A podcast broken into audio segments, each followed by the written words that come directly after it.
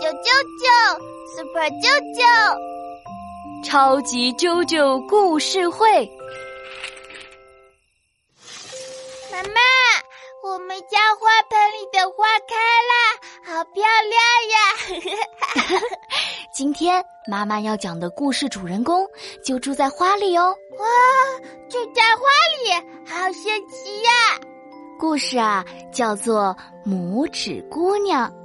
从前有一位夫人，很想很想要一个宝宝，于是巫婆送了她一颗种子。她小心的在花盆里埋下种子，不久就开出了一朵小花。花里呀，还住着个小小小小的小姑娘，小小小小的小姑娘，到底有多小呀？嗯，就像啾啾的拇指一样小，长得十分可爱。哇，小小小的小拇指姑娘。一天夜晚，一只大大的癞蛤蟆咕呱 咕呱跳进花盆里。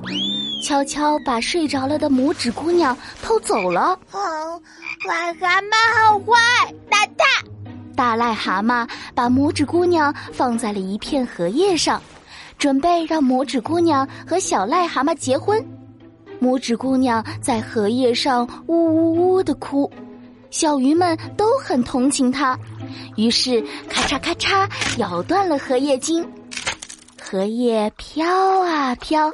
载着拇指姑娘飘走了，飘飘飘飘飘飘走了。突然，嗡嗡嗡，一只金龟子飞来，把拇指姑娘抓走了，想和她结婚。但是其他金龟子都不喜欢拇指姑娘，要赶她走。嗯嗯，不要赶走拇指姑娘。于是金龟子就把拇指姑娘赶走了。好心的田鼠阿姨把拇指姑娘接到自己家里来住。一只鼹鼠来拜访田鼠阿姨，一下子就喜欢上了漂亮可爱的拇指姑娘。我也喜欢拇指姑娘。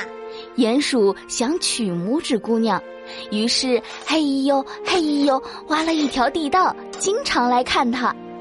可是地道里没有阳光，没有鲜花。拇指姑娘不喜欢住在地下。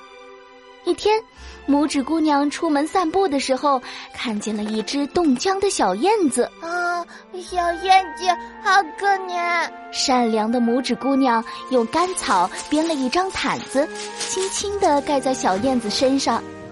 小毯子真暖和呀！小燕子慢慢醒了过来。小燕子问拇指姑娘。你愿意跟我去一个温暖的地方吗？愿意，愿意。拇指姑娘点了点头。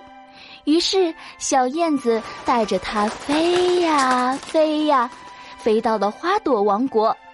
这里的花王子跟它一样，也是小小小小的，和拇指一样大。拇指姑娘和花王子成了很好很好的朋友，幸福的生活在了一起。哇！拇指姑娘和花王子在一起呢。哈哈哈哈哈